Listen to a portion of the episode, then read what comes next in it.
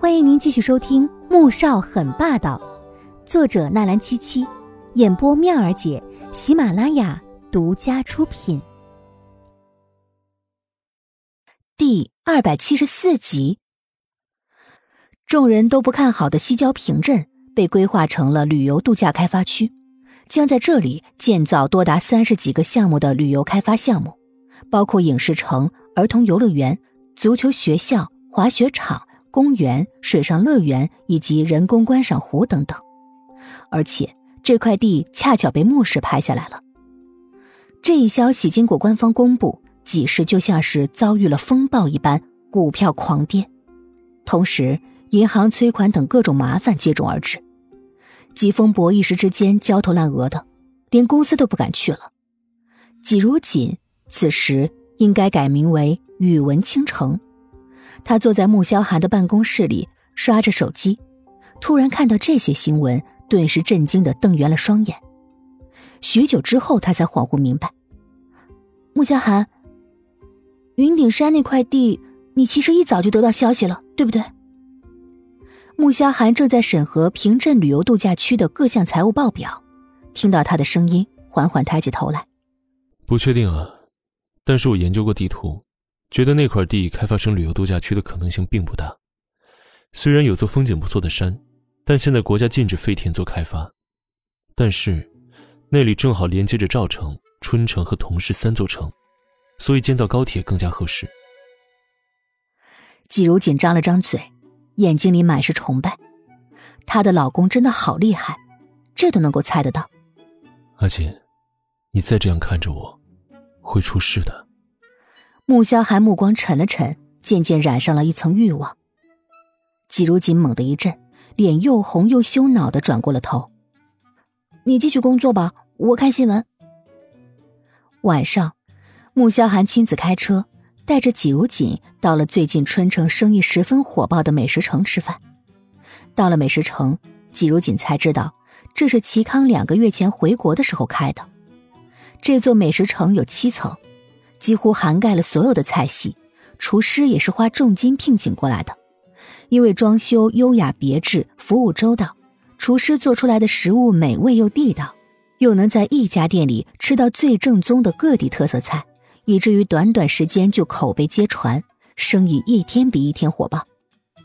穆萧寒因为和齐康的关系，一早就订好了包间，只是因为某个小女人最近不知道怎么了，口味大变。竟然喜欢吃起辣的东西了。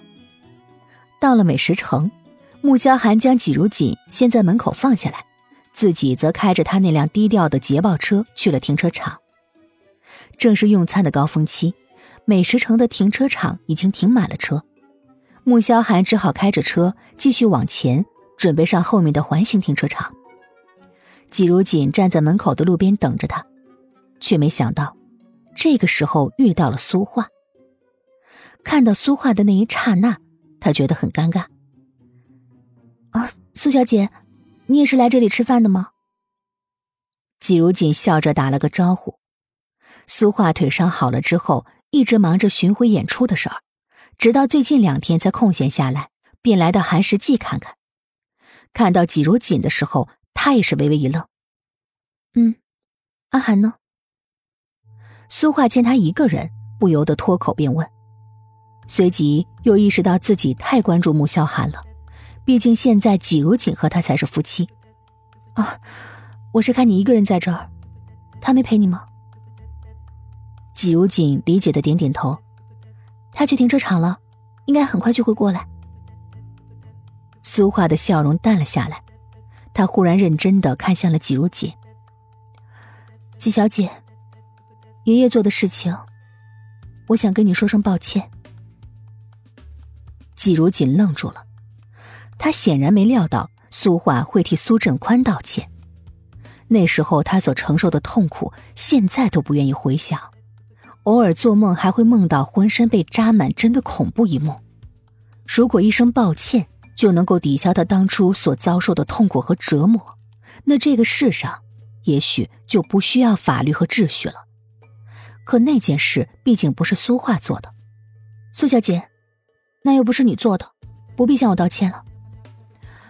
我想，如果没有经历过那一切，是无法知道我当初是多么痛苦的。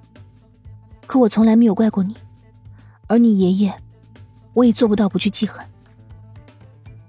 苏画露出一抹苦笑，正要说什么的时候，突然间脸色大变，猛地一把推开了季如锦。